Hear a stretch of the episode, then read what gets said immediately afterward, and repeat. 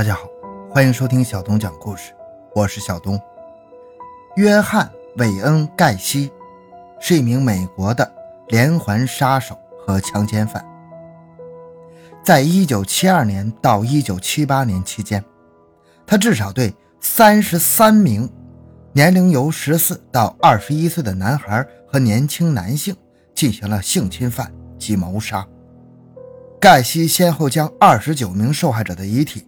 埋藏在自家的供电管道的空间中，三名埋藏在他家的院子里，并将其他四名已知受害者的遗体丢弃在伊利诺斯州库克郡附近的德斯普兰斯河里。一九八零年，盖西被带上审判庭，共受到三十三个谋杀指控，其中有十二个谋杀被判死刑。最终，这个杀人狂于一九九四年五月九日。被处决。由于盖西在一些募捐活动、游行和儿童派对等慈善活动中，经常把自己扮演成小丑破格的形象，故大众给其外号“杀手小丑”。回到现场，寻找真相。小东讲故事系列专辑由喜马拉雅独家播出。一九四二年三月十七日，约翰·韦恩·盖西在美国伊利诺斯州芝加哥市出生。儿时的盖西不爱运动，而且相当肥胖。因为其父是个酒鬼，经常对妻儿进行虐待，所以他与两个姐妹和母亲关系亲密，与其父关系恶劣。盖西在六岁时，因为偷邻居家商店的玩具车，被父亲用皮带抽打。其母试图保护他，然而此举却让他的父亲称他是“娘娘腔”和“妈妈的男孩”，并预言他长大后会变成同性恋。七岁的时候，盖西与另一个男孩对一个女孩进行性骚扰。同年，他被家中的一个朋友在卡车上猥亵。因为怕受到指责，盖西从未把这件事告诉父亲。因为心脏问题，盖西在学校不能参加任何体育活动。他的朋友不多，时常被其他孩子和同学欺负。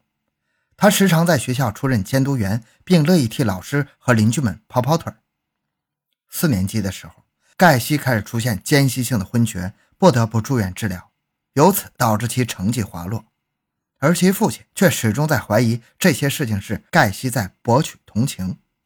不过，十八岁时，盖西开始参与政治活动，成为了一个民主党候选人。并担任分局队长助理的工作。盖西的父亲给他买了一辆车，但只要盖西不听话，车钥匙就会被没收。此后，盖西前往内华达州的拉斯维加斯，在那里的救护车服务站和停尸房工作了三个月。在此期间，盖西一直睡在尸体防腐室旁的一间小屋里。他曾看到殡葬员给尸体做防腐工作。后来，据他回忆。有一晚上，他独自待在停尸房，爬进了一个年轻男性死者的棺材，拥抱并且抚摸了他的躯体，感到了莫名的快感。返回芝加哥后，盖西进入了西北商学院就读，并于1963年毕业。毕业之后，他进入了纳恩布什鞋业公司担任一个管理实习职位。1964年，盖西被调到了伊利诺伊州斯普林菲尔德市工作。他从一个普通的销售员一直晋升到部门经理的职位。盖西还加入了斯普林菲尔德市青年商会，后来还被组织当做了关键人物。在此期间，盖西有了第一次同性恋经历。据他说，有一次青年商会的同事灌醉了他，并让他睡到自家的沙发上进行亲密接触，而盖西勉强同意了这件事儿。一九六四年三月，盖西和女同事玛丽莲·迈尔斯订婚。并于九月结婚。有意思的是，盖西的老丈人为他们在爱荷华州滑铁卢市购买了三个肯德基的餐厅，让盖西进行管理，每年会有一万五千元的固定报酬，外加提成。这个机会很诱人，为此他和妻子一同搬到了滑铁卢市去管理餐馆。在滑铁卢，盖西又加入了当地的青年商会地方分会，除肯德基餐厅的工作外。他还抽出时间定期为这个组织工作。一九六七年，他被评为优秀的滑铁卢青年商会副会长，后进入青年商会的董事会工作。可见，此时这个杀人狂的事业呈上升趋势。盖西和妻子生下两个孩子，然而这段时间的生活也有阴暗的一面。盖西被卷入了换妻、招妓和毒品的活动中。据说，他还在地下室开办了一个俱乐部，允许员工在里面吃喝玩乐。他只与餐厅年轻男性雇员来往，并且对他们进行性暗示和挑逗。当有人拒绝时，他会将此行为解释为开玩笑。一九六七年八月，盖西第一次性侵犯了年仅十五岁的少年。少年名为唐纳德·福尔西斯，是一名青年商会员工的儿子。盖西引诱福尔西斯到家中之后，给福尔西斯播放色情电影，并把他灌醉，说服福尔西斯对他进行性服务。接下来的几个月，其他几个男青年也遭到了性虐待。其中一个男青年先是被盖西鼓励跟他的妻子进行性活动，后来又被勒索为盖西进行性服务。一些男青年被盖西欺骗，以为他在开展同性恋的科研，而且还得到了五十美元的报酬。一九六八年三月，福尔西斯将盖西对他进行性侵的事情告诉了他的父亲，老福尔西斯立即将此事通知警方，盖西随即被捕。同时，他还被指控与曾袭击过一个名叫爱德华·林奇的十六岁少年。盖西对此强烈否认，并且要求进行测谎实验。这一请求得到批准，结果表明。盖西在否认这些不法行为时有说谎的表现。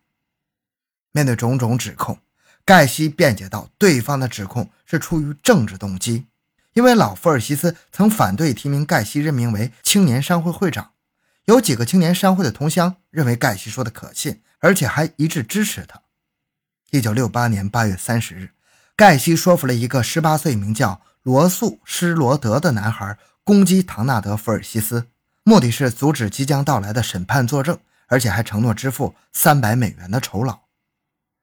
施罗德答应之后，然后将福尔西斯引诱到僻静处，把盖西提供的自卫喷雾剂喷向他的眼睛，然后揍了他一顿，同时警告不许在对盖西的审判中作证。福尔西斯立即报警，在确定攻击者是施罗德后，警方第二天将他逮捕。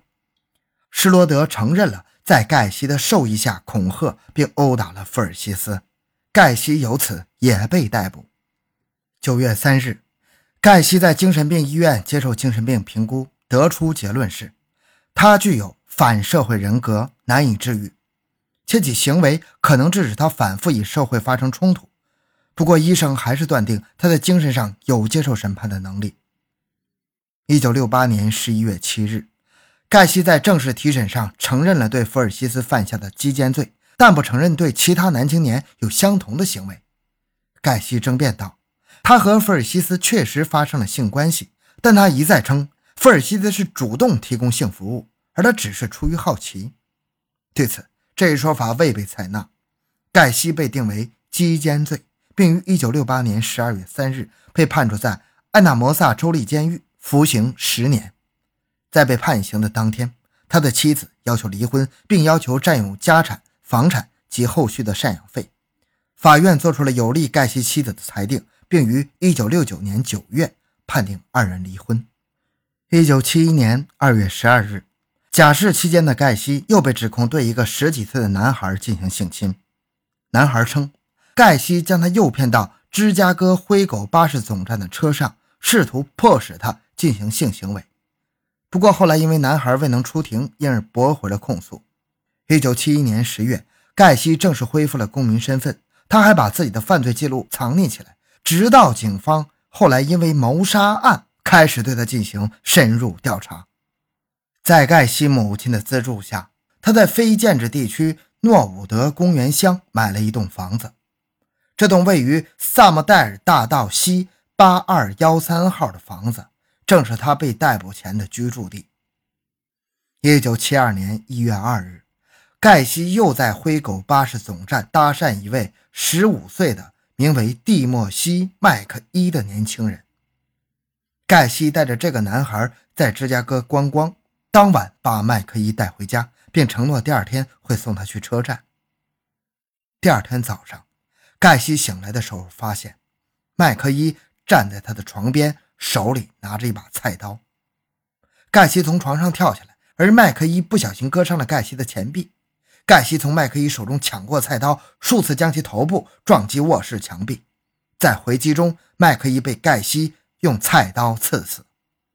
盖西在后来的供述中称，他走到厨房时才发现麦克伊做好了早餐。菜刀是无意中带去他卧室的，目的是喊他起床吃饭。盖西将麦克伊的尸体埋在地板下，并在上面加固了一层水泥。这是他的第一起杀人案。一九七一年八月，盖西与一个带着两个幼女的离婚妇人卡罗尔·霍夫订婚，并于一九七二年七月一日举行婚礼。然而，就在婚礼前一个月，盖西再次被捕。一位年轻人向警方控诉，盖西带着警徽伪装成警务人员，将年轻人诱骗到车里，并强迫进行性行为。但这个年轻人企图敲诈盖西后，此指控被驳回。一九七二年，盖西开始了自己的建筑业务，公司名为 PDM 承建商，也就是上漆装修及保养的缩写。到了一九七八年，PDM 的年营业额总值达到了二十万美元。不得不说，这个杀人狂还是有一定的商业头脑。一九七三年，盖西和 PDM 青年雇员前往佛罗里达州查看资产。第一天晚上，盖西在酒店强暴了青年雇员。第二天，这个雇员拒绝留在盖西房间，宁愿在沙滩上睡。回到芝加哥后，这名雇员前往盖西家中，将他打了一顿。盖西对妻子解释说。这次袭击是因为他对这个青年的工作不满意而没有支付报酬。